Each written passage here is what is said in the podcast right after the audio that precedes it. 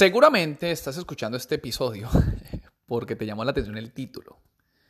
Y quiero hacer un paréntesis, ¿no? Yo no soy sexólogo, yo no soy psicólogo ni nada de esas vainas, no soy un profesional en ese tema. Simplemente te quiero contar mi perspectiva, te quiero contar mi proceso. ¿Listo? Así que el proceso mío, el de Andrés Aguas. Para, para entrar un poquito en contexto, la, la, razón de este podcast, quiero, quiero simplemente contarles a ustedes cómo, cómo el emprendimiento ha afectado de una forma u otra mi vida de pareja. ¿Listo? Sencillo. ¿Y qué yo he hecho como, como esposo en mi caso, eh, junto con mi esposa? ¿Qué medidas hemos tomado nosotros para que el emprendimiento no se haya vuelto un obstáculo en nuestra relación? ¿Listo? Así que ese es como el preámbulo y les cuento. Eh, yo tengo más o menos ya unos cinco años, bueno, cuatro años, cuatro años emprendiendo junto con mi esposa. Eh, antes de emprender nuestra vida de empleados, ojo, ni bueno ni malo, simplemente pues nuestra vida de empleados, las reglas de juego eran diferentes. Yo ya, yo, yo en ese punto, yo ya era gerente de departamento, yo trabajaba con personal, o sea, tenía personas a cargo mío. Había estrés, sí, había, habían problemas total. Eh, a veces me quería arrancar los pelos de la cabeza porque pues, problemas había muchos, pero en resumen, llegaba el viernes 5 de la tarde, 5 y media, yo me iba para mi casa y los problemas del trabajo se quedaban en el trabajo. Ya está. Fin de semana, happy hour, chévere, amigos, sábado, domingo, bacanísimo. Lunes me volví a encontrar con los problemas que había dejado el viernes dentro de la oficina del trabajo. ¡Pa! Se acabó. Hoy en día como empresario, ya cuatro años, vuelvo y repito, tú sales el viernes de la oficina y adivina qué pasa con los problemas. Los problemas te siguen, se van detrás tuyo. Hace unos días estábamos en Cartagena junto con mi familia de vacaciones y en Cartagena estábamos allá contestando algunos correos, tratando de lidiar con algunos problemas y, te das cuenta, ojo, mi proceso, ¿no? No quiere decir que para todo el mundo sea igual, para mí. Mi proceso es que al día de hoy, para donde yo me voy, mi empresa se va conmigo sean los problemas, sean las victorias, sea que una cosa, sea que la otra. Para donde yo voy, mi empresa se va conmigo las 24 horas del día. Puede ser que eso me ocurra porque a lo mejor me falte liderazgo, a lo mejor me falte, no sé, time management, a lo mejor me falte mejorar como emprendedor. Por muchas razones puede que pase eso, pero al día de hoy es lo que me pasa a mí. Ese es mi proceso. Puede que Mark Zuckerberg, Bill Gates, y todos estos empresarios pueden maravillosos, ellos ya sepan cómo desconectarse de su empresa cuando van para la casa. Pero al día de hoy a mí todavía no me ocurre eso y no lo he podido hacer. Entonces, como todavía me ocurre eso, mi esposa y yo nos empezamos a dar cuenta que, bueno, insisto, ya son cuatro años, que, que nos íbamos para la casa. nosotros salimos, por ejemplo, les doy un escenario. Salimos de la casa a las 9 de la mañana, y regresamos a la casa tipo 7 y media de la noche, ¿listo? Después de trabajar, una jornada larga de trabajo. Llegamos a la casa, obviamente nosotros cocinamos, ¿no? Para llevar comida el otro día, para estar comprando comida en la calle, entonces eh, mientras cocinamos, 7 y media, nos dan 8 y media, 9 de la noche, que un poquito, organiza la casa un poquito, que bueno. Cuando menos piensa ya son las 10 de la noche. Y pues adivina qué pasa, uno quiere dormir quieres descansar. O sea, nosotros trabajamos literalmente de lunes a domingo. Entonces, llega un punto donde todos los, todos los días haciendo lo mismo, todos los días haciendo lo mismo, por casi ya cuatro años, pues ¿qué pasa mi gente? Empiezas a entrar en una rutina donde todo lo que es espontáneo, ojo, cuando digo espontáneo hablo de como pareja, ¿no? En la parte, la parte de relación como pareja. Todo lo espontáneo cada vez se vuelve más difícil. Ojo, no porque no hay atracción física, no porque a lo mejor ya no estés enamorado, no, o sea, es porque simplemente te cansas, es puro cansancio. Y una de las cosas que yo más admiro de mi esposa y de nuestra relación es que nosotros considero que nos comunicamos muy bien, ¿no? Y la, conclusión de que, de que, de que el, emprendimiento estaba impactando nuestra vida y, y no era un tema de que a lo mejor ya no hubiese atracción física o no nos quisiéramos, obviamente eso lo pudimos hablar, ¿no? Ella y yo hablando un día decíamos, bueno, ¿qué es lo que está pasando? O sea, tú a mí me gustas, me encantas, me fascinas, te amo, te adoro, pero pues no sentíamos que había como esa misma chispa de siempre, ¿no?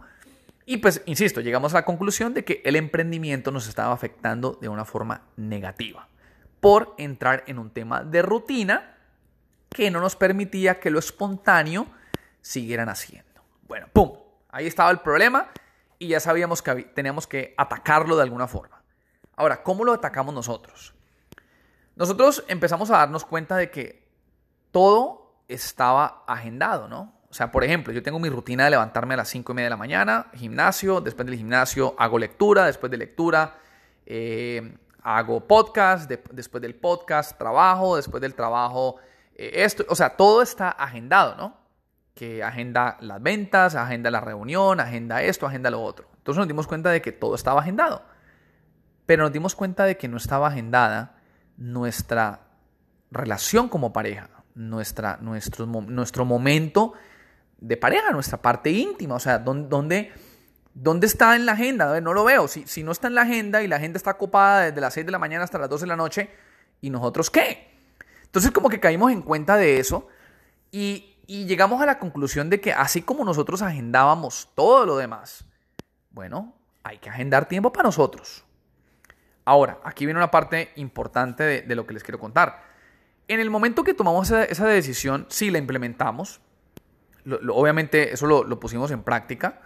Eh, sí funcionó, la verdad es que sí. Nosotros eh, sacábamos tiempo, por ejemplo, eh, ir a cenar, ¿no? Vamos a comer algo, vamos a tomarnos un vino, salir de la casa. Porque es que el problema es que uno llega a la casa, hermano, uno llega tan mamado, tan cansado, que uno apenas pones la cabeza en, el sofá o, lo pones en la cama, uno los, ojos, uno los ojos le empiezan a cerrar, o sea, uno le da sueño. No es que uno no quiera a la mujer de uno o ella no me quiera a mí, no, simplemente es vil sueño. Entonces nos dimos cuenta que había que salir de la casa, ¿ya? Hay que, hay que bañémonos, salgámonos, vistámonos bonitos, rompamos con esa rutina. Entonces eso lo empezamos a hacer. Ahora, y aquí donde le digo yo que viene la parte importante.